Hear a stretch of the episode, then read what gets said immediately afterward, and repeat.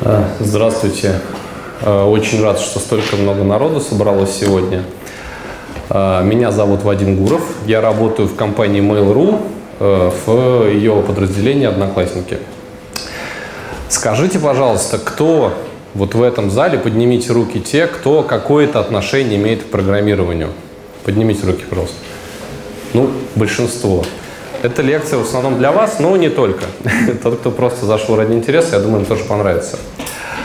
А, итак, перед тем, как э, начать говорить об управлении проектами по разработке программного обеспечения, нужно понять, а, а что же такое проект. А, итак, как вы считаете, э, с чего начинаются IT-проекты? Что стоит в самом начале IT-проекта? Так. Что-то пошло не так.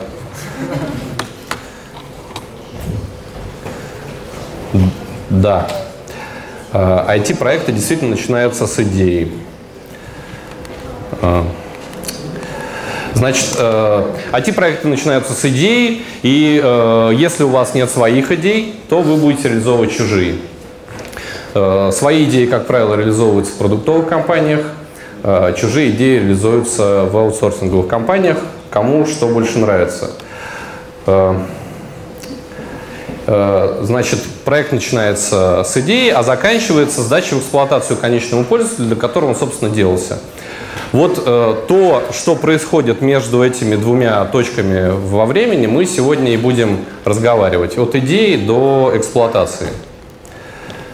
Э, э, как правило, эксплуатация и саппорт уже запущенного проекта рассматривается как отдельный проект по саппорту эксплуатации, э, поэтому тут никаких противоречий нету. Итак, почему, когда к вам пришла идея, нельзя позвать ваших друзей-программистов домой и запилить этот проект? Ну вот нельзя почему-то не получается. Э, ну, по крайней мере, не всегда. Э, для того, чтобы понять, почему это происходит, э, нужно немножко углубиться в историю. Итак, мне не очень удобно это делать. В 1950-х годах, то есть в 50-х годах прошлого века, появились первые языки высокого уровня, Э, которые были отличны, собственно говоря, от написания программ на, в машинных кодах или на ассемблере. И э, появились первые программисты, первая профессия программистов появилась. Э, в 1960-х годах появились первые большие IT-проекты. Большие IT-проекты – это проекты типа операционную систему запрограммировать, написать, или э, компилятор, например. Э, значит, первые программисты – это были фанаты, они были в авангарде вот э, этой своей области. Они э, работали много, долго, но получалось плохо. Получалось некачественно, дорого и долго достаточно. Они стали думать, в чем дело. И пришли к выводу, что они вот вроде бы в программировании хорошо разбираются и даже в математике, а вот управлять проектами они не умеют. Э, и даже проектировать они еще тогда не умели. И посмотрев по сторонам, они поняли, что им нужно адаптировать э, методы управления проектами, которые уже были тогда достаточно хорошо развиты в таких индустриях, как э, машиностроение и строительство. И, собственно говоря, тогда и появилось такое понятие, как программная инженерия, и вот более общая дисциплина, как управление программными проектами. Э, вы спросите, а как же вот Linux Torvalds, э, как же Linux и стартапы? Тут история такая. Пока ваш проект маленький, вы можете его делать с друзьями-программистами дома или вообще один. Когда он становится э, среднего размера, у вас появляются первые проблемы. Когда он становится большим, у вас вообще ничего не получается, и вы никогда ничего хорошего не сделаете, если у вас не будет поставлено управление проектами. Итак, э, с чего же, собственно говоря, начинается проект. Что делать после появления идеи, как вы считаете? Техническое задание. техническое задание. Ну, а другими словами, как-то еще можно его назвать? План. Что? Прототипирование. Какие еще варианты были? Требования.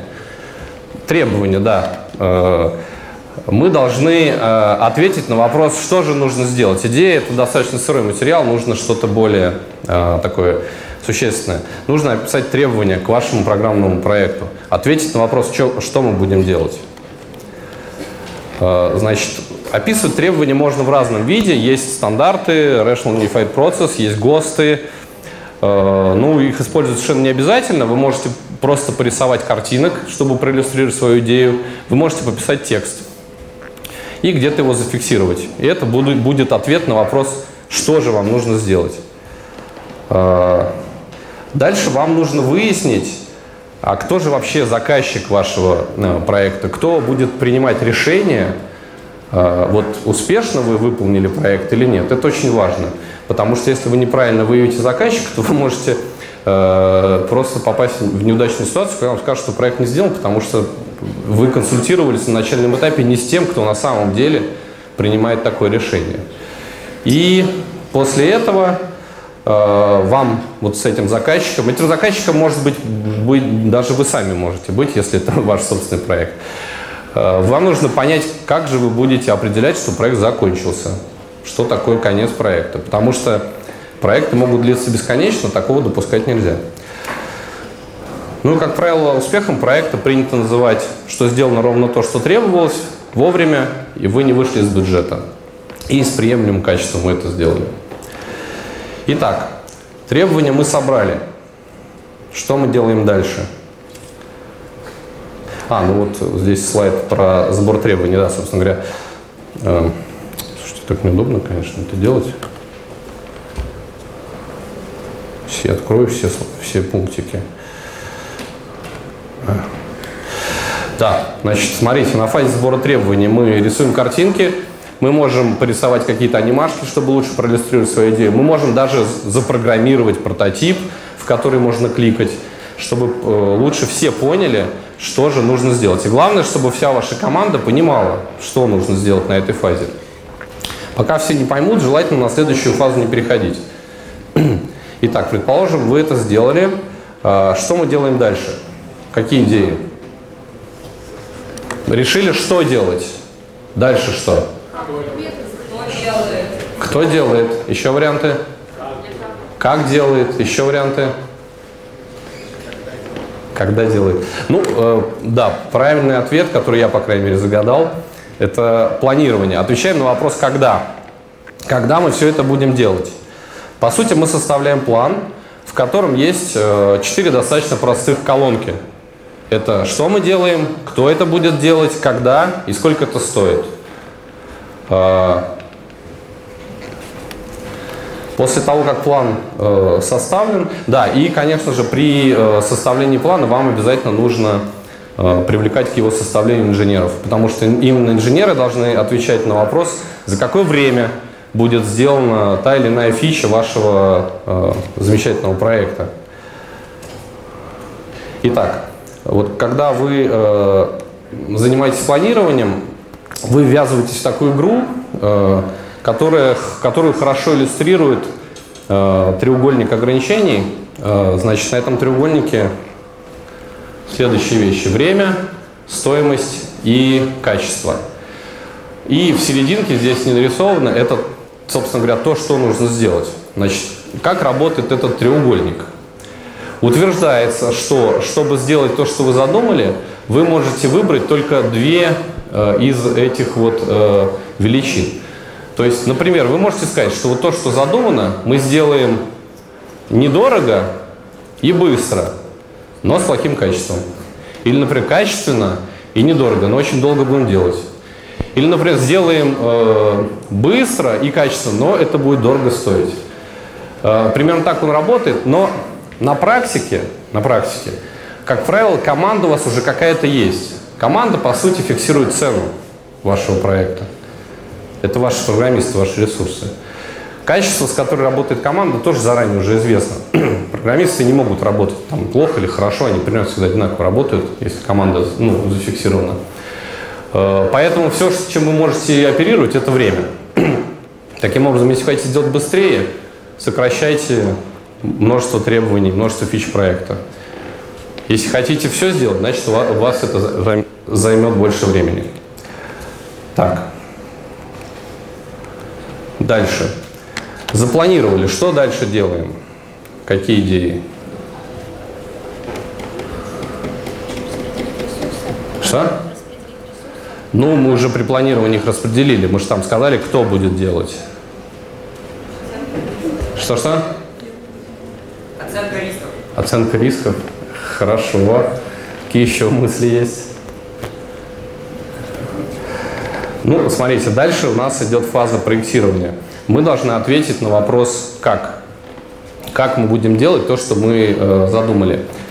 Э, я намеренно поставил фазу проектирования после фазы планирования, хотя на самом деле они, конечно, тесно связаны, потому что пока вы не спроектировали, пока вы не понимаете, как вы будете реализовывать свой программный продукт, вы, в общем-то, не можете время оценить, сколько вам на него понадобится. Но, с другой стороны, э, фаза проектирования занимает какое-то время, поэтому неплохо бы в самом начале уже ответить на вопрос, сколько мы будем заниматься проектированием. Поэтому все-таки планирование начинается раньше, но потом она идет вместе с, с фазой э, проектирования. Э, опять же, э, для проектирования есть э, множество стандартов. Ну, самый известный UML, который, мне кажется, сейчас потихонечку умирает. Entity Relationship диаграммы для баз данных. Э, из того, что я видел в реальных проектах, из э, всего множества UML-диаграмм используется, дай бог, диаграмма классов одна. Может быть, диаграмма последовательности вызовов. Все. Все остальное оказывается гораздо проще э, написать псевдокодом или написать текстом. Э, или просто порисовать какие-то прямоугольнички, стрелочки между ними. Но э, все-таки mail штука хорошая, потому что он задумался для того, чтобы все понимали одинаково, вот что означает прямоугольник, что означает стрелочки между прямоугольниками. Поэтому, если вы не используете никакие стандарты на фазе проектирования, вам все равно неплохо бы договориться о нотации, которые вы для этого используете. Ну, самая простая нотация – это человеческий язык, поэтому, видимо, им все и пользуются. Его вроде все понимают. А, итак, после того, как мы спроектировали, наконец-то, наконец-то мы программируем. Мы знаем, что, мы знаем, когда будем делать и знаем, как мы это будем делать. Программируем. А, после фазы реализации идет фаза тестирования и верификации. Значит, смотрите, в чем здесь э, э, суть. Тестирование позволяет показать, что в вашем программном продукте нет ошибок. Ну, на самом деле, э, не совсем так, но неважно, э, что нет ошибок. А верификация позволяет вам проверить, что вы сделали действительно то, что вы изначально задумали. Я вот сейчас дальше покажу пример. Потому что ошибок-то может не быть, но сделано совершенно не то, что было изначально нужно. Так. Да, значит, проверим, что нет ошибок, проверим, что сделали то, что хотели. После этого мы запускаем, собственно говоря, отдаем э, пользователям каким-то, может быть, внутренним, может быть, уже для всех пользователей открываем наш программный продукт. И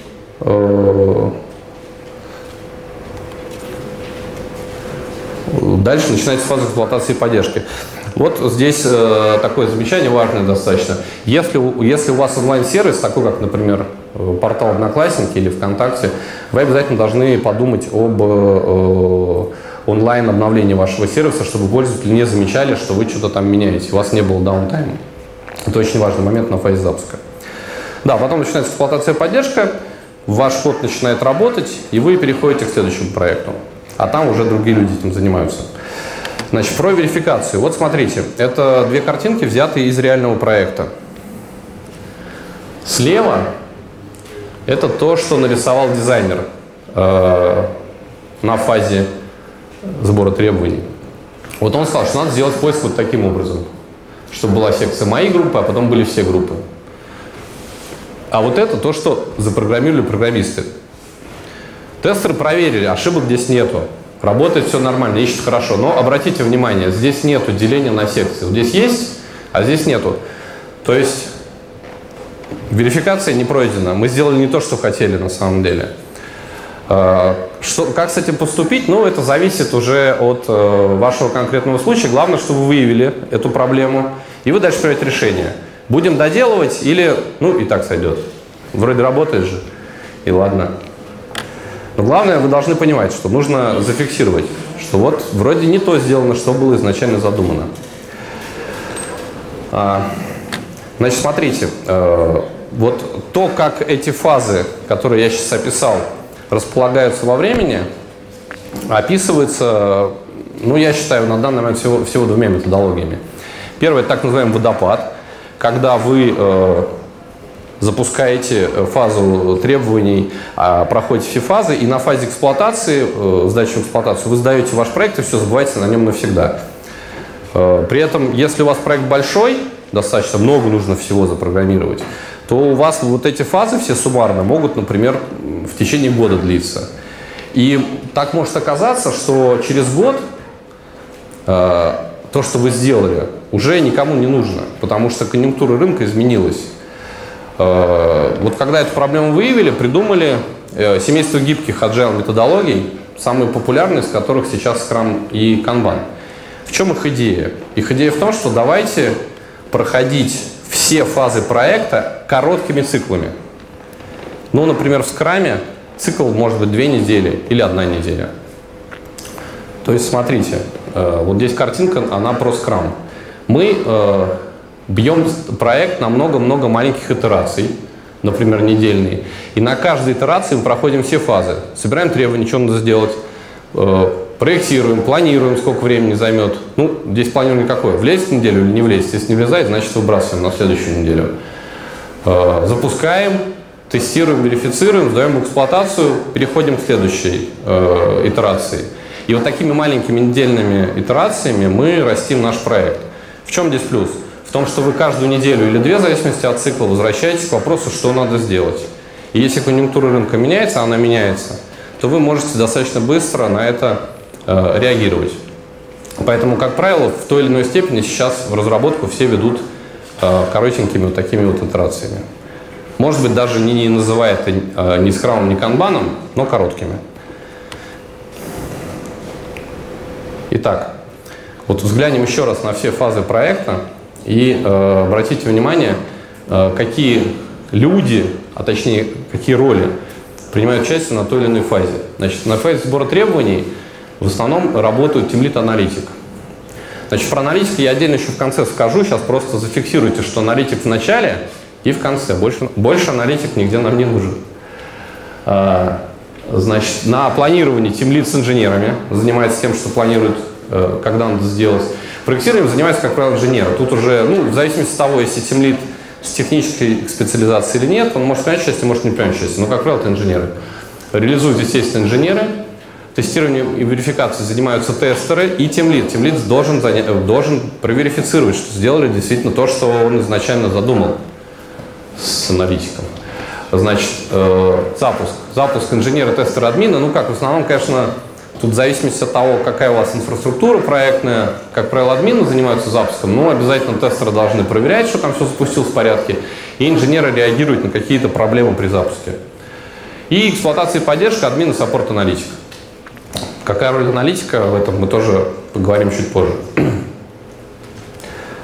А, итак, вот все эти люди, значит, которые на предыдущем слайде были, это, ну, на самом деле это роли, и если у вас проект маленький, вы можете один играть все роли, которые в этом проекте задействованы. Чем больше у вас проект становится, тем вот вероятность того, что вам нужны ну, будут дополнительные люди на какие-то определенные роли, она повышается. В больших проектах, естественно, что каждую роль играет ровно один человек или даже несколько. Но все они, все они э, собственно говоря, образуют команду. Вот Вася инженер, который единственное что-то делает, остальные чего-то все тут вокруг ходят. А как же вот этих людей организовать? Какие бывают формы организации команд, вот тех самых?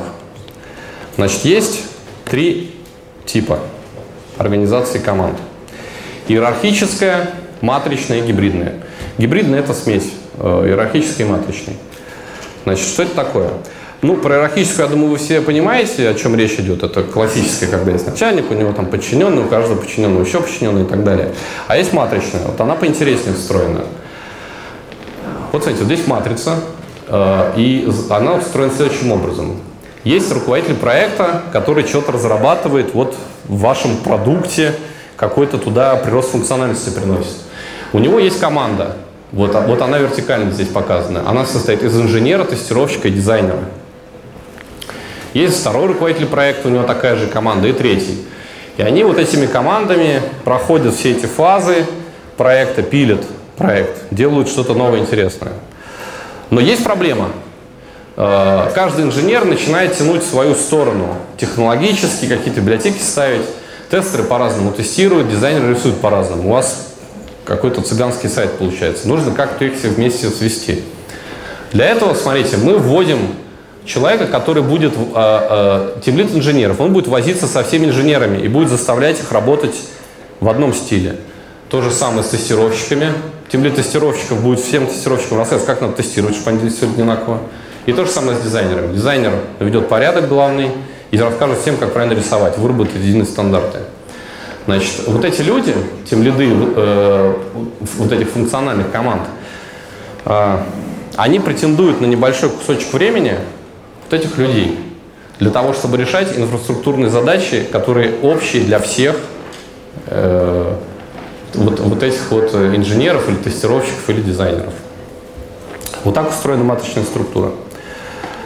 А, вот э, давайте рассмотрим, например, как устроена ком команда Яндекса компания Яндекс. Я вот эту картинку взял с, э, из презентации э, представителя Яндекса, которая была вот недавно на конференции по управлению проектами. Вот он утверждает, что в Яндексе вот так вот. Смотрите, у них есть управление.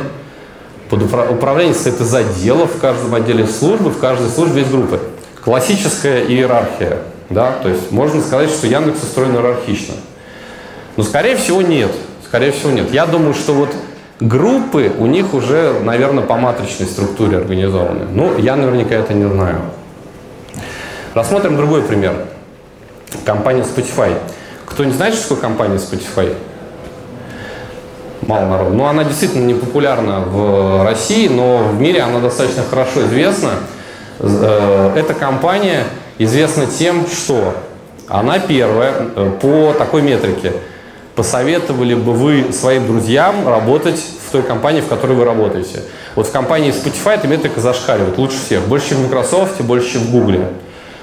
Э, я когда об этом узнал, я подумал, наверное, в этой компании очень классная организационная структура, поэтому там всем так нравится работать.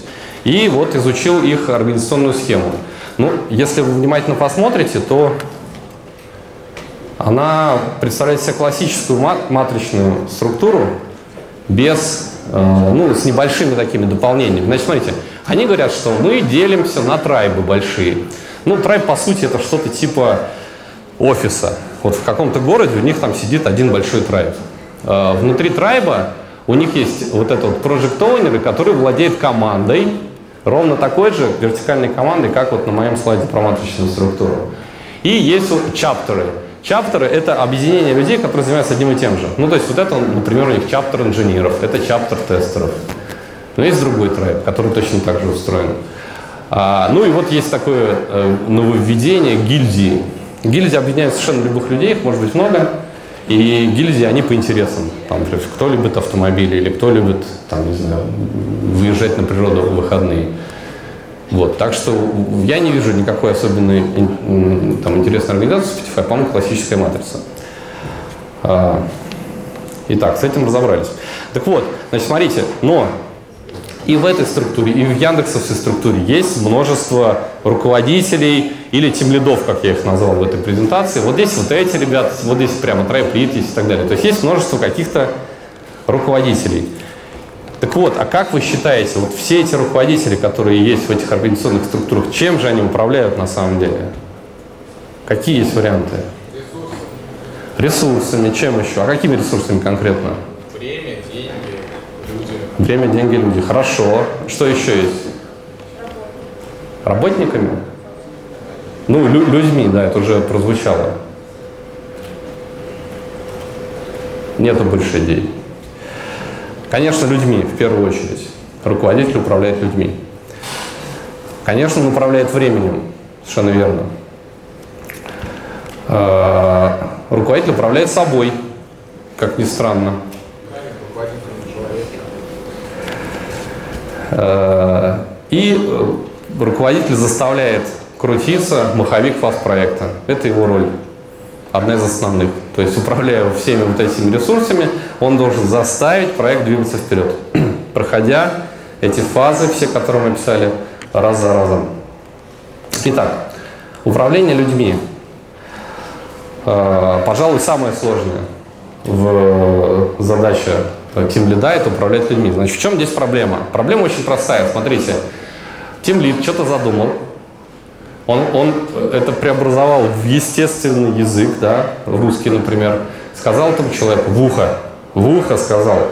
У него в ухе это преобразовалось там как-то и попало в его мозг, который совершенно по-другому устроен, не так, как у, у Тимлида. И он что-то там себе понял.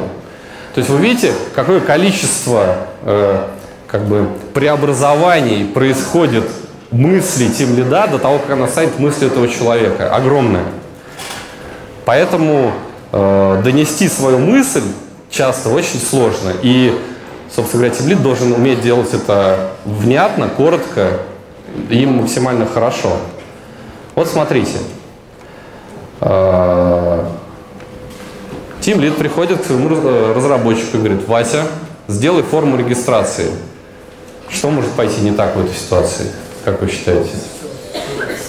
Все. Ну, давайте конкретнее. Наверное, все-таки что-то Вася уйдет делать, да? Вася заболеет. Вася заболеет. Ну, предположим, нет. Регистрация к чему? Регистрация к чему, да? Что за регистрация-то? Какие еще идеи? Что может не так пойти? Как выглядит регистрация?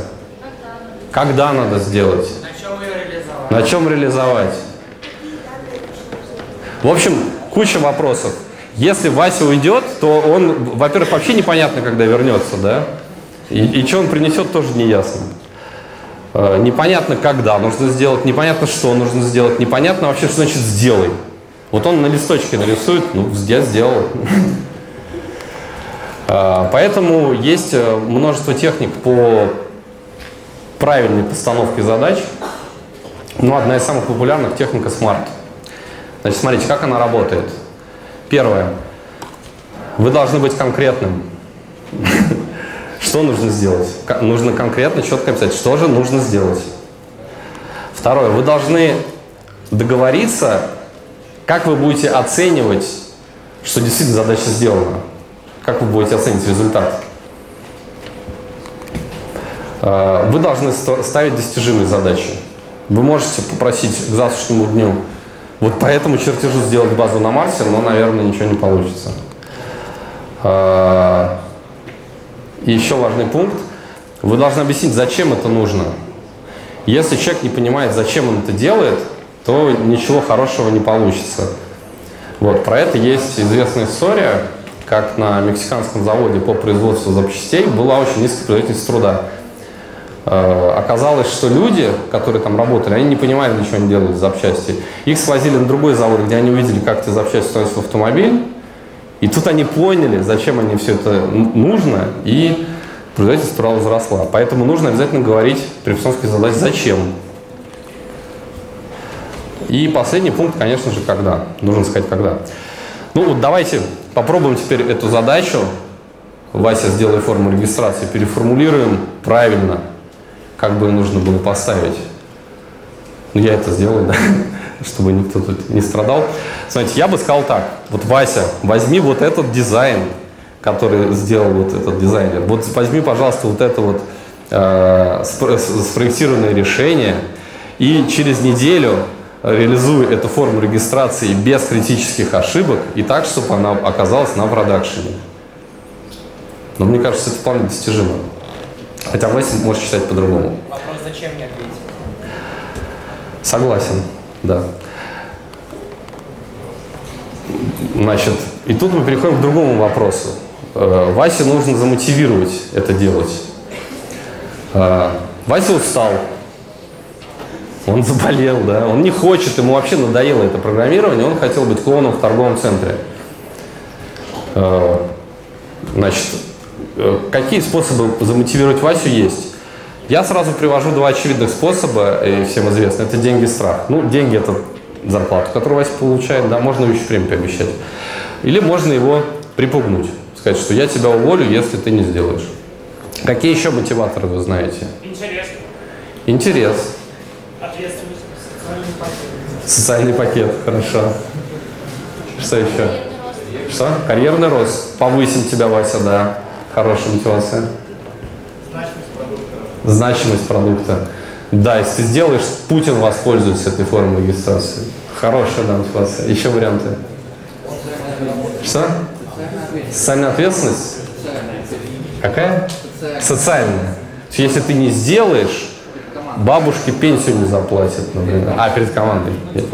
Ну, да, в общем, примерно так. Смотрите, я привожу такие при- примеры мотивации. Коллектив и офис. То есть то, что Вася окружает на работе. Если Васе комфортно работать с этими людьми, то, в принципе, это его должно мотивировать вообще-то на работу ходить и там общаться с коллегами. Офис. Ну, если Вася сидит в подвале, в потолка где-то капает, не очень хочется на такую работу идти, да? Если Вася сидит в стеклянной башне на 25 этаже, уже как-то поинтереснее. А, Интересная задача прозвучала, конечно, особенно программистов это очень мотивирует. Программисты любят интересные задачи. Похвала признания. Можно Васю похвалить и, и объяснить ему, что Вася, ты теперь самый лучший или будешь лучшим, если сделаешь. А, Что еще? А, Обучение, как ни странно, людей мотивирует достаточно сильно. То есть, если э, вы ваших сотрудников э, посылаете на семинары, на конференции, э, просто поощряйте, когда они собираются вместе и там какие-нибудь статьи обсуждают. Это здорово людей тоже мотивирует. Еще вы можете найти 7635 советов по мотивации в книге Анатолия Абрамовича Шалыта «Заметки о мотивации». Я думаю, их уже даже больше. Но вот когда я делал презентацию, было ровно столько. А, Задача тем лида понимать, что мотивирует человека и уметь этим пользоваться. На благо проекта, ну и на благо, конечно, этого человека. А, Итак, Смотрите, из всего из того, что я рассказал, вытекает понятие управленческого цикла, которым должен пользоваться тимлид. Первое. Поставили задачу по смарту нашему сотруднику. Второе. Замотивировали, чтобы он ее делал. Третье. Проверяем, вообще делает он что-то или нет. Причем контролировать нужно не в конце, а желательно в середине того времени, которое вы дали на эту задачу. Когда он закончил, нужно дать обратную связь, рассказать ему, там, хорошо он сделал или плохо. Если плохо, то что было плохо. Если хорошо, то что вам особенно понравилось. И, а, ну, собственно говоря, все. После этого вы ставите следующую задачу, и вот этот вот э, ваш цикл управленческий закручивается. Смотрите, если ответственно подходить ко всем этим фазам управленческого цикла, то э, вопрос какой-то? Да. Почему не контролировать в середине, а не в конце? Ну, потому что он, может быть, э, не успевает, но боится к вам подойти. Поэтому в конце он скажет, я ничего не сделал. А если в середине подойдете, э, то вы сможете скорректировать еще как-то сроки и помочь может быть, чем-то. Вообще, ребят, по поводу вопросов, желательно запоминайте номер слайда, я в конце отвечу на все вопросы. А, Я сбился в смысле так. А, вот что я хотел сказать. Э, Смотрите, э, вообще-то каждая из этих вот э, операций, она какое-то время занимает. И вот это, собственно говоря, основная работа тем лида, да, управлять э, ко- командой людьми. Поэтому, если вы делаете это хорошо, то вообще-то у вас не может быть много сотрудников. Потому что если у вас будет много, вы просто не сможете вот, эти- вот этот цикл управленческий про каждого сотрудника закручивать. Поэтому сотрудников должно быть 5-7, не больше. Э, Дальше. Метрики. Значит, э, есть такой дядька Питер Друкер, это классик э, теории менеджмента современной, ну, один из, конечно, может, не самый главный. Он говорит, управлять можно только тем, что можно измерить. Что для нас это означает, для тимлидов? Мы должны оцифровать все фазы проекта и ставить цели по ним. Что значит цифровать? Это значит, что на каждой фазе проекта вот, вы должны каждый день получать какую-то цифру, которая вам будет говорить, вот у вас хорошо там дела идут или не очень хорошо. Что это за цифры, сейчас поговорим. Но если у вас такого нету, то вы не понимаете, по большому счету, что у вас происходит. У вас только может быть какое-то субъективное мнение, что вот, там, не знаю, Вася хоть чай часто пьет, наверное, плохо работает. Но это на самом деле ничего не означает.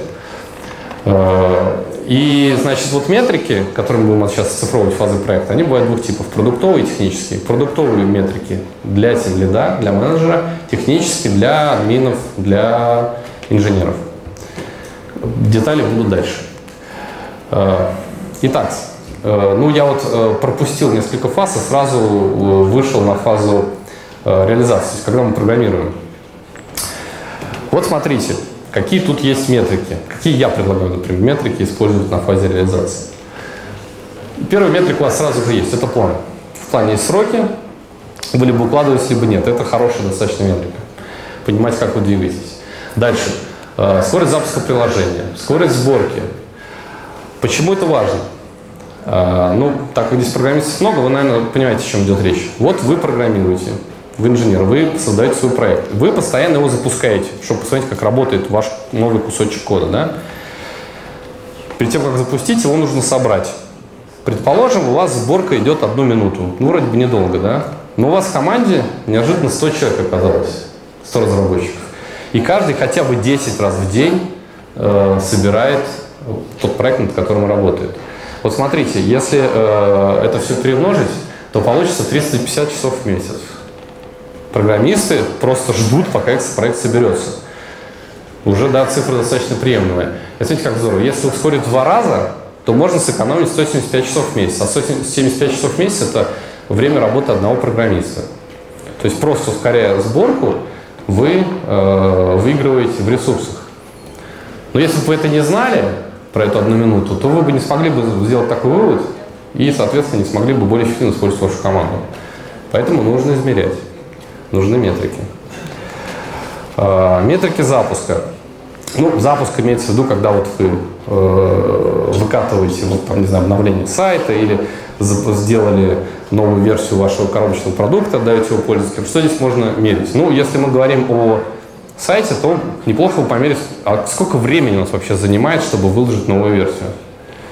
Может быть, слишком долго. Количество откатов неплохо бы мерить. Вот выложили, что-то не пошло, откатываемся назад. Если их много, наверное, что-то не так у вас в этой процедуре, и вы много слишком времени на этом тратите. А, количество найденных критических проблем при запуске тоже неплохо бы мерить. Сколько вообще у вас а, программисты, насколько качественный код выдают. Здесь э, такая история. Ой. Так, сейчас.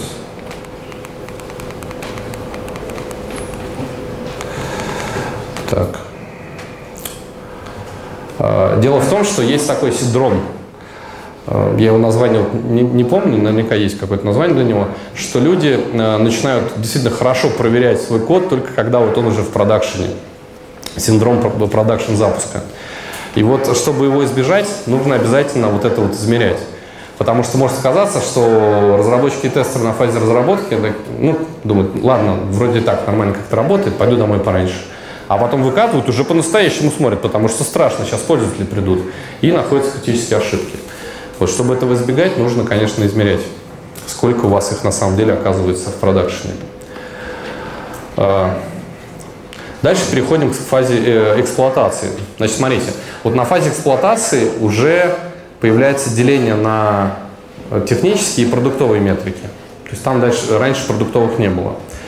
Посмотрим технические метрики. Технические метрики – это пульс проекта, как у вас все там живет, работает. Ну, наверное, в большинстве с вами, конечно, это относится к онлайн-проектам, к сайтам типа Одноклассники или там ВКонтакте. Э, ой, ну, прост, простые вещи сначала. Загрузка процессора, сети дисков. Понятно, зачем нужно за этим смотреть. Если у вас процессор 100% упирается в загрузки, если у вас сеть упирается, то, скорее всего, у вас все плохо и будет проект тормозить. Нужно за этим следить. Неплохо бы среднее время ответа сервера измерять тоже, чтобы понимать, насколько ваши пользователи быстро получают ту информацию, которая им нужна. Потому что если очень долго, то они будут уходить. Э, ну, неплохо бы смотреть, какое количество ошибок у вас генерирует ваш сайт, какое количество отказов происходит. Измерять и реагировать, соответственно, на эти проблемы. Э, вот дальше самое интересное. Значит, смотрите, продуктовые метрики. Э, о чем здесь речь? Э, вот мы э, выпустили какой-то проект, продукт, онлайн-сайт, сделали какую-то кнопочку новую. А зачем мы ее делали? Мы же, наверное, для пользователя делали. Мы хотим понять, пользуются ли ей люди или нет. Продуктовые метрики как раз нам и позволяют понять, вот, насколько то, что мы сделали, пользователям нужно. Мы то вообще сделали, что они хотели, или нет. Потому что идея пришла нам, а пользоваться-то им. Э, Самое простое. Вот если вы сделали какую-нибудь кнопку, там, я не знаю, отправить сообщение, давайте мерить, сколько на него раз нажимают. Может быть, мало. Давайте измерять, сколько э, роликов смотрят у нас на портале видеороликов. Пожалуйста, предложите какие-нибудь продуктовые метрики для социальной сети, которые вам в голову могут прийти сейчас. Шлют мне подарочки.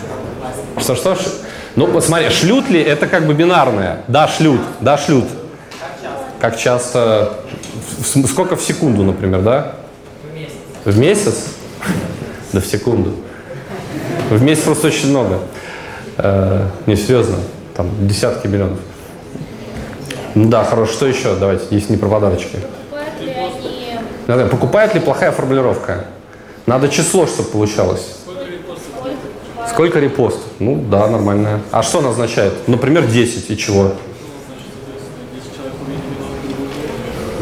Ну, хорошо, да.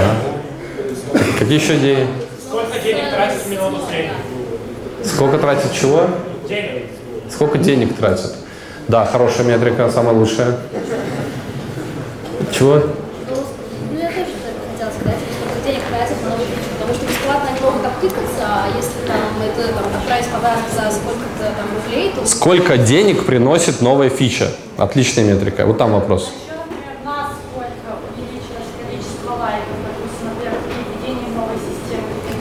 Хорошая идея, да. Да. Сколько обращений в техподдержку за единицу времени? Х- Хорошая метрика. Вот там еще кто-то рук тянул, да. Да, хорошая метрика. Среднее время на сайте. Среднее время на сайте, отлично, да. Ну, в общем, да, вы все правильно, в правильную сторону рассуждаете. Значит, смотрите, самые важные метрики любого проекта – это DAO, MAU э, и WOW, и деньги. Значит, DAO – это Daily Active Users. Сколько активных пользователей в день, уникальных, пользуются вашим продуктом или сайтом или чем угодно. WOW – это в неделю, соответственно, MAU – это в месяц. Деньги – это сколько денег генерирует ваш э, продукт. Ну, в день, в неделю или в месяц, опять же, по желанию. Э, Смотрите, э, эти штуки можно комбинировать и получать всякие интересные вещи в качестве метрик, опять же. Можно, например, э, деньги разделить на DAO. И тогда вы получите, сколько один активный пользователь в среднем вам приносит денег в день. Можно э, DAO разделить на, на MAU. И тогда вы поймете, э, тогда вы такой получите коэффициент, насколько пользователи часто к вам заходят. То есть если э, DAO разделить на MAU стремится к единице, это значит, что у вас дневная аудитория практически такая же, как месячная. Это очень хорошо. Но, как правило, это не так. Как правило, этот коэффициент, он гораздо меньше единицы. Ну и так далее. Тут надо смотреть на конкретный продукт. Э, Значит, дальше, смотрите. Продуктовые метрики – это инструмент для того, чтобы не только наблюдать за тем, как работает ваш проект, но для того, чтобы вносить в него изменения. И это чуть ли не основной источник вообще-то внесения изменений, потому что именно они говорят вам о том, как пользователи пользуются вашим продуктом что им нужно.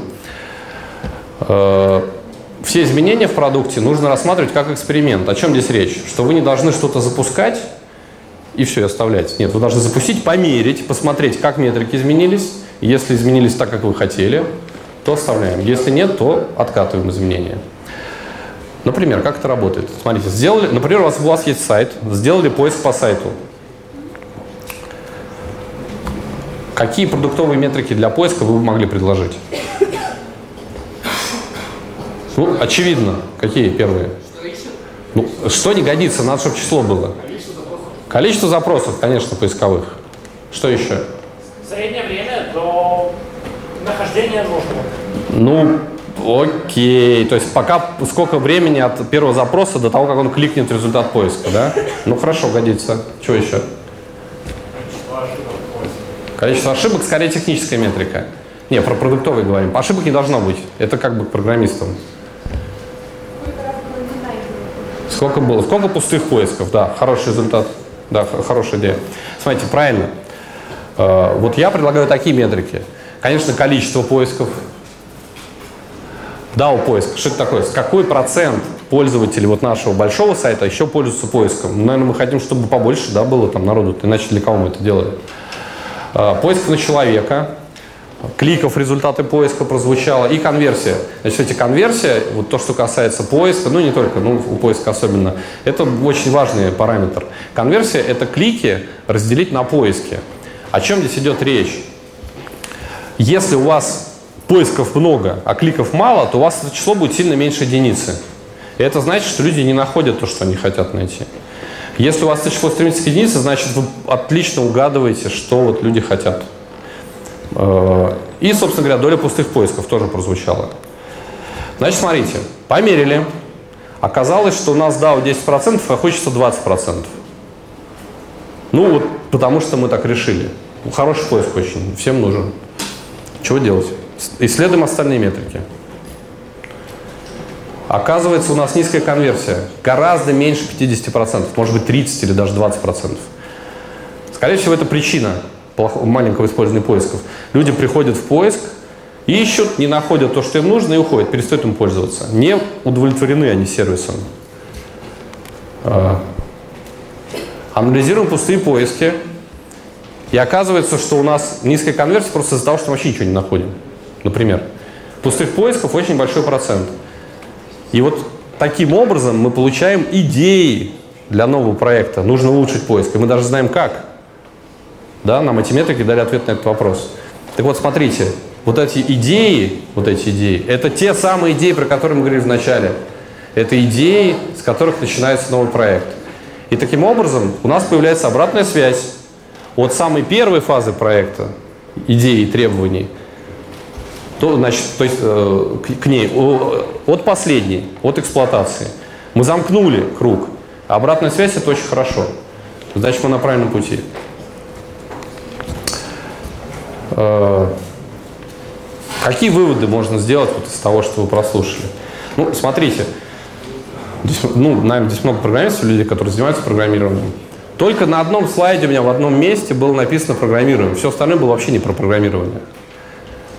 То есть создание программных продуктов – это только отчасти про программирование и очень много не про программирование. А, если вы хотите реализовывать свои идеи, то вы обязательно должны изучать смежные дисциплины. Я бы э, порекомендовал особенно сконцентрироваться на проектировании и на продуктовой аналитике. Я вот сейчас вам показал пример, как продуктовая аналитика позволяет улучшать ваш проект. Э, если вы хотите стать теблидом, уже задумали или, может быть, у вас хорошо все получается, учитесь общаться с людьми. Ставить задачи – это самое сложное в работе тем лида. У меня все. Пожалуйста, вопросы.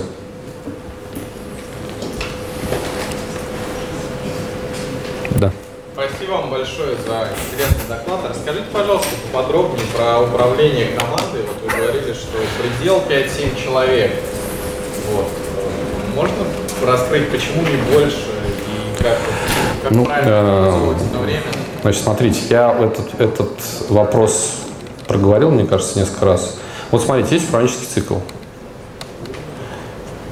Вот э, если вы все вот эти фазы управленческого цикла проходите с одним человеком, это занимает достаточно много времени. Э, если вы э, работаете в динамичной команде, то, скорее всего, вы там на одного человека тратите один день в неделю. И если у вас agile цикл, скрам, например, неделя, да, то вот у вас 5 дней все уходят. 5 человек. Больше никак. Или надо чем-то жертвовать. Ну, например, не давать обратную связь, или не контролировать, или не мотивировать. Ну, как-нибудь сам поработает. Да. Пожалуйста, объясните, почему аналитик не участвует в этапах разработки, таких как проектирование или тестирование, потому что это как бы э, основная работа, по сути, аналитика, по крайней мере, в компаниях, которые я знаю. Э, значит, вопрос такой, почему аналитик не принимает участие в тестировании и в чем еще? И в проектировании. Ну, смотрите, э, я бы так ответил на этот вопрос. Если он принимает участие в проектировании и тестировании, он может это делать, но он уже не аналитическую работу выполняет. Задача аналитика, на мой взгляд, как я это вижу, это э, в начале проекта сформулировать, как мы будем мерить фичу, которую мы запускаем, какие метрики мы для нее придумаем. Потому что их запрограммировать нужно, да? Разработчики должны это учесть как-то при разработке, чтобы вот именно такие метрики собирались. Э, а в конце, когда фича запущена в эксплуатацию, а приходит аналитик и смотрит, что там с его метриками. И он должен уметь их интерпретировать, трактовать эти метрики и принять решение, удачный запуск или нет. Если нет, пускай посоветуют, как его сделать лучше, и вернуться на фазу постановки задачи. Вот основная, на мой взгляд, работа аналитика. То есть вы, видимо, имеете в виду аналитика, который погружается в предметную область.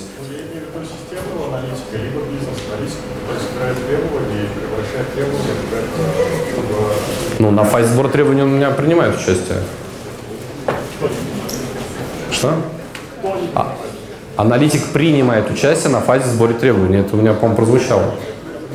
А, а что в проектировании делать? Он ничего не понимает, как там устроено все внутри. Тогда вопрос, получается, если аналитик у нас идет в эксплуатацию, то тогда, получается, перед тем можно его пустить в тестирование, и тогда у нас в эксплуатации не будет этих ошибок, которые вы наличии.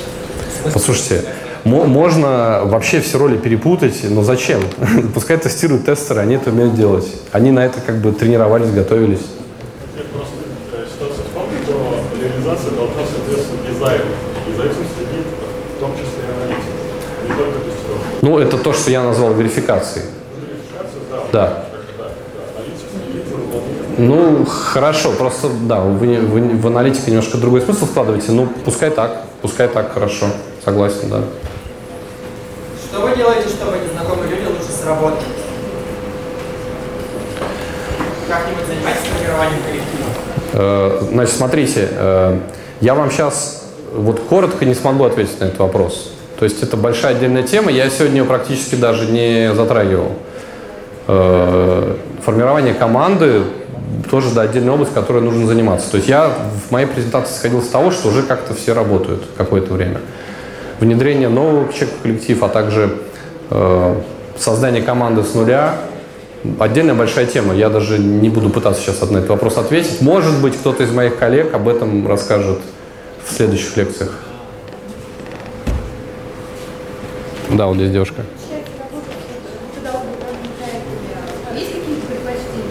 Вопрос такой, есть ли предпочтения в методологиях? А, Значит, смотрите, давайте отвечу, как у нас в Одноклассниках. У нас много команд очень. А, У нас есть понятие продуктовый менеджер, то есть это тот, кто отвечает за реализацию какой-то фичи на портале. У него есть команда. Он вправе со своей командой управлять так, как ему нравится. Но, как я уже сказал, все в итоге приходят к коротким циклам и быстрому проходу по всем циклам э, где-то там, по, по- всем фазам цикла за неделю. Не все это называют agile. Некоторые отрицают наоборот, но фактически этим занимаются. Вот, поэтому в той или иной мере э, у нас все команды agile. Да. А э? Э, Вопрос такой, какое место у системного аналитика? Э, Слушайте, ну я думаю, что системный аналитик – это тот, который занимается как бы пониманием предметной области проекта, вы это имеете в виду? А, а вы тогда что вкладываете в термин? А, а. Ну, ну.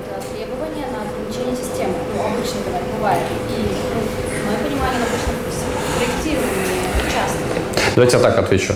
Значит, если про проектирование идет речь, то у нас это э, называется архитектор или там ведущий разработчик. Тот, который говорит, ребята, выбираем вот эту базу данных, а вот эту. Выбираем вот этот язык программирования, а не этот. Вот если у нас требования, там, я не знаю, миллион скачиваний видеороликов в секунду нужно выдержать, то наша архитектура системы должна быть вот такая. Или это невозможно. Вот об этом идет речь, да? Ну, если частично, то это фаза проектирования. Я всех этих ребят назвал инженерами. Да, пожалуйста. Как происходит работа с удаленными сотрудниками, если она есть? Как сделать так, чтобы они делали работу и делали ее правильно? Ну, э, смотрите, э, вот э, когда я описывал, как ставить задачи, там не было требования, что человек должен находиться перед вами лично, да, вы можете ему позвонить или по видеосвязи, например, с ним связаться поставить ему задачу. Э, Что контролировать вы тоже можете удаленно. То есть я не вижу вообще никакой проблемы. Скорее, что у некоторых тимлидов есть э, проблема, что они могут взаимодействовать с человеком, который находится в этой же комнате, но им тяжело позвонить, например, по какой-то причине. Ну, действительно, там набирать номер надо, человека там нету. Вот это создает проблемы. Но в целом при э, некоторой внутренней дисциплине эта проблема вообще никаких не создает. Никогда. А Общение между коллегами, например, между аналитиком и удаленным программистом. Ну, взяли, созвонились, обсудили все. Тут э, скорее другое. Это вот про командообразование был вопрос.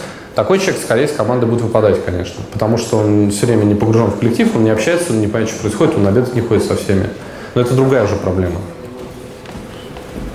По теме можно, пожалуйста? Че, вот там вопрос. У меня вопрос такой, ну, по работе тоже связано с краудом немало, и у нас группы обычно большие компании, и реально больше, чем 7 человек.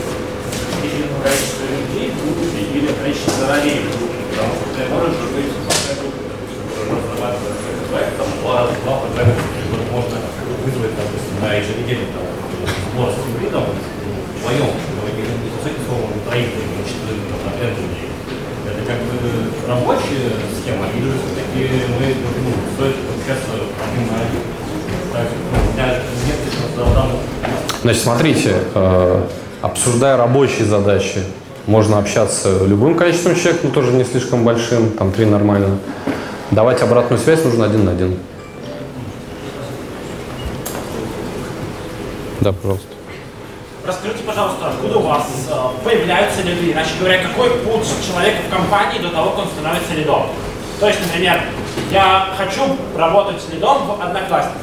Что мне нужно для этого сделать, какой путь мне нужно пройти? Смотрите, лидов никогда не назначают. Лидами э, человека выбирает, по сути, команда. То есть, если человек становится авторитетом и к нему обращаются всем вопросам, он становится лидом. То есть, это просто можно потом зафиксировать в трудовой книжке, но это никогда не назначение. Это просто констатация факта. Э, Отвечая на ваш вопрос, что вам нужно сделать, э, быть лучшим во всем. Ну, вы уже задавали просто, я хочу всем дать возможность. Продолжая вопрос, э, хочу спросить, лида можно перейти из любых же, да, то есть можно быть аналитиком, перейти когда. Значит, вопрос такой, какими компетенциями да, должен обладать тимлид? Э, ну, он совершенно не обязан быть программистом, конечно. Но если он программист еще, то, конечно, будет полегче работать с программистом именно, потому что он имеет опыт. Но это не обязательно. Из аналитика, да, запросто. Сказали, что тем лидом становятся обычно рабочие, которые стремятся к этому. Но если у них есть время, чтобы заниматься тем, чем занимается тем лет, значит, их, видимо, недостаточно окружают. То есть тут возникает проблема. Ну, Значит, смотрите, отвечаю на этот вопрос, я понял, примерно, о чем вы спрашиваете. Да, возникает проблема. То есть человек, когда э, становится тимлидом, у него появляются вот эти вот обязанности. ну, пока его не зафиксировали, что он стал лидом. И как, х- нет, смотрите, это вы сами примете решение. Вот вы, например, вам предлагают там, вот как вас зовут? Как? Никита. Никита. Никита, вы очень классно выполняете все задачи, вот не хотите тем лидом стать в вашей команде, но у вас появятся новые обязанности, То есть конечно. назначать тем лида, вот, и фиксируют это, видимо, да? А не Сначала разговаривают с человеком и спрашивают его мнение. Раньше вы ответили, что обычно рабочий, который берет на себя эти задачи в коллективе, то он его потом назначат лидом. Нет, смотрите, человек, как- человек, который стал авторитетом в коллективе, это как бы кандидат в тем лиды. Потом неплохо бы с ним поговорить, конечно, что он хочет на самом деле, но если его это устраивает, потому что у него появится, там, скажем, больше э, ответственности, он сможет, у него рабочие руки появятся. Что такое тимлид? Человек с с большим, чем двумя руками.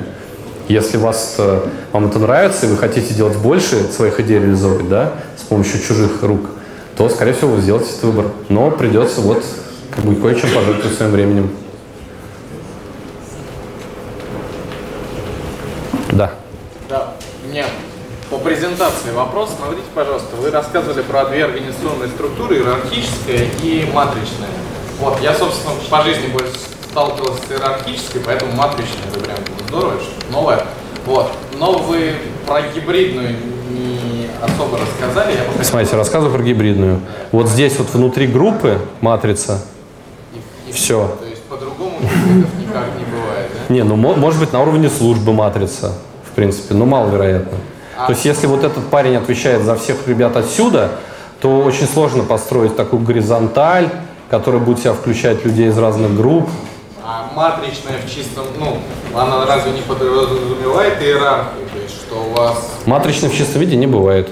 Вот такое мое мнение. Даже здесь есть иерархия, смотрите, здесь есть трайплит. Я о чем и спрашиваю, что получается матричная в чистом виде? Не бывает. Не бывает. Жаль. Еще вопросы, пожалуйста. Да. Можно рассказать какой-нибудь интересный случай из практики, может быть, когда ты идешь, не по плану, вы успешно выполнили проект, Значит, вопрос такой. Все пошло не по плану, но мы успешно выполнили проект. А, Ну, я так вам отвечу. Всегда все идет не по плану, и это, э, это нужно всегда закладывать. А, Но вот прямо конкретный случай из практики.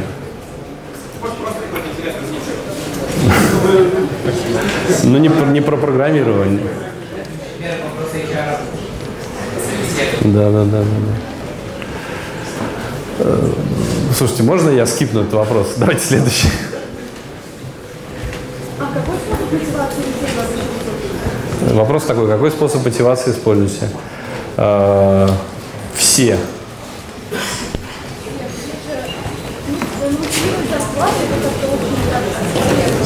Почему? Нет, подождите, вот я, например, повышаю вам зарплату в два раза. Вы что, не будете лучше работать? Постоянно не буду. Ну, я же использую способ. Не, ну, как бы, конечно, можно разные способы использовать. Тут все зависит от э, вашего умения управлять людьми. Э, я тут не упомянул еще один способ, который есть, это манипуляция, но мне кажется, он неправильный. Можно манипулировать людьми. Да.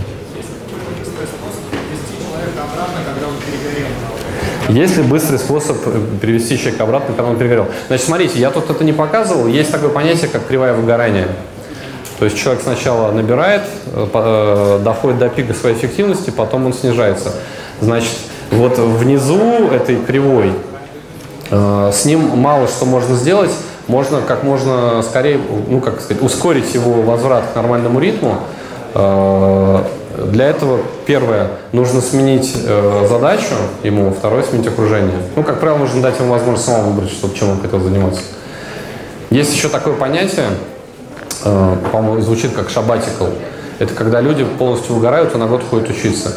Вот. Ну, лучше до этого не доводить, но такие маленькие шабатиклы можно ставить своим сотрудникам, то есть позволить им просто позаниматься чем-то интересным, может, не очень полезным. Но потому что иначе вы просто рискуете потерять сотрудника. Еще вопросы?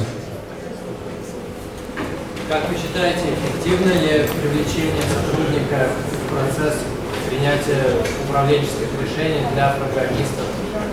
Как мотивация?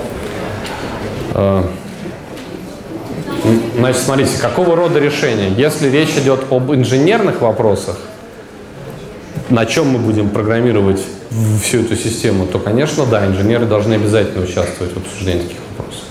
Если речь идет, скажем, о том, э, за какое, не знаю, время нам, за какие деньги делать этот проект, то, наверное, да, с инженерами не стоит об этом говорить.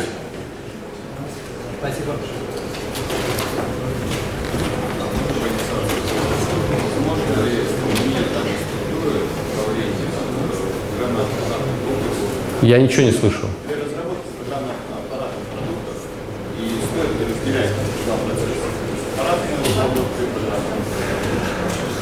Значит, значит я вам так отвечу. Я никогда не занимался разработкой программно-аппаратных э, комплексов, э, но из того, что я знаю, надо разделять. Система КФЗ. Какая, э, прозвучало название какой-то конкретной системы мотивации. Значит, смотрите, мне про нее ничего не известно, э, значит, наверное, я ее точно не использую.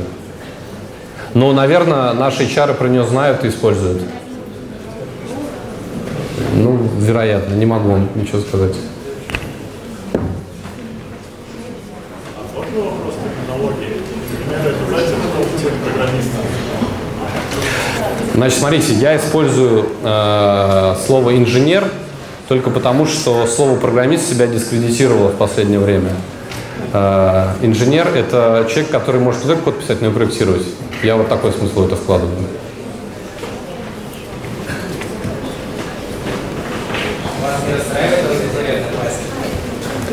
А что вы про нее знаете?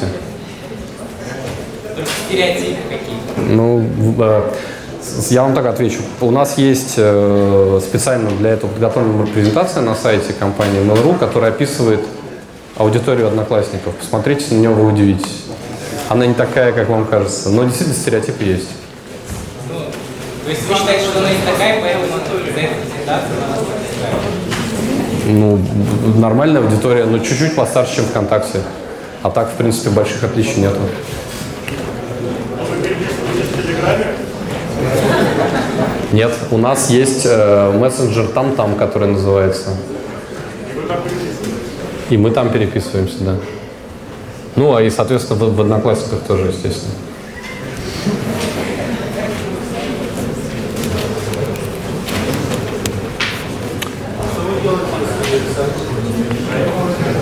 Что вы делаете, если сотрудник что?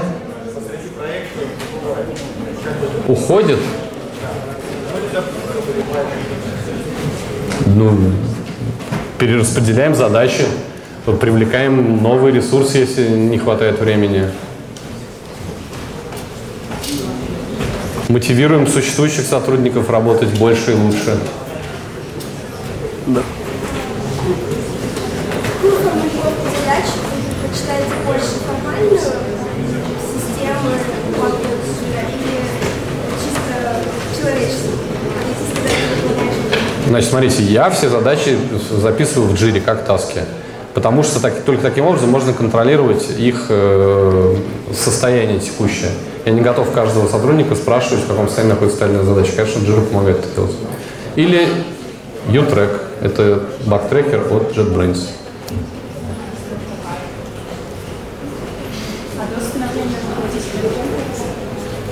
А Еще раз, какой вопрос? До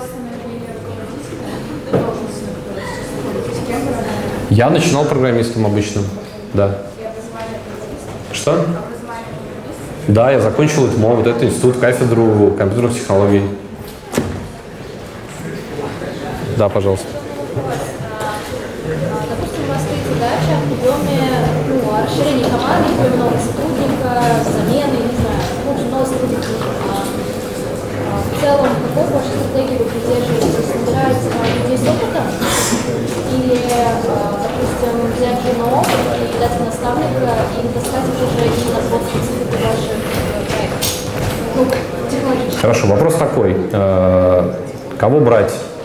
Джуниора, медла или сеньора, да? Значит, смотрите, первое, зависит от ситуации, от задачи. Если есть время и задача сложная, то, конечно, только, только программист с опытом сеньора, потому что другого долго очень прокачивать. Если берем на перспективу, то можно рассмотреть джуниора и прокачать его. А медлов мы всегда готовы рассматривать, потому что медлов э, с потенциалом можно очень быстро вырастить.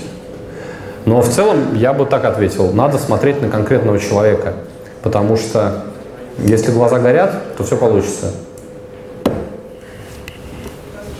А вы и как-то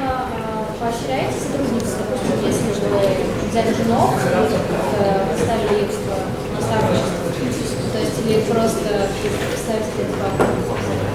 Значит, воп- вопрос такой, поощряется ли менторство? Да. Э, у нас нет. Э, более того, как ни странно, некоторые любят обучать джуниоров. Какой-то, видимо, нереализованный потенциал, от- отсос, отсос у программистов есть некоторых. А в словах, документацию? В Вики?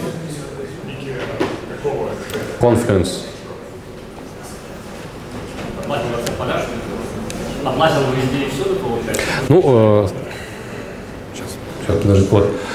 Э, конкретно в Одноклассниках, да, у нас атласиновский стек Вики, атласиновский Jira Stash, ну, который сейчас Bitbucket даже стал вроде бы. Но Team City, неожиданно, JetBrains.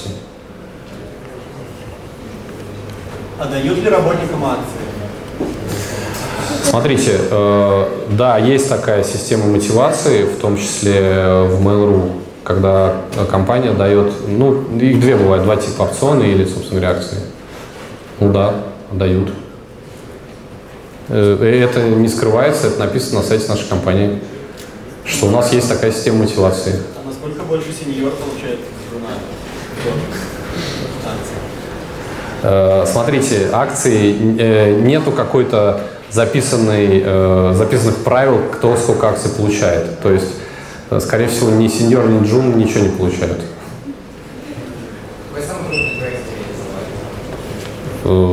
Какой самый крупный проект я реализовал? U-Track. Я работал в компании JetBrains одноклассников, и я сделал проект U-Track. Это, пожалуй, самый крупный мой проект.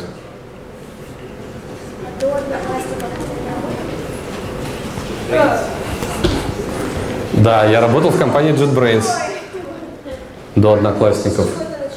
Да, я начал с аутсорсинга, да. Ну, там, no name, она вам название компании ничего не скажет. А может скажет, и Велоперс называется.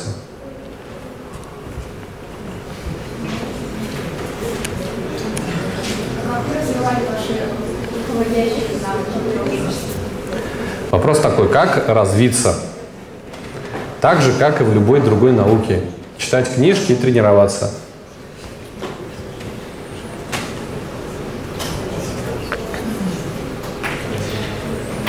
Ну что, давайте заканчивать, коллеги.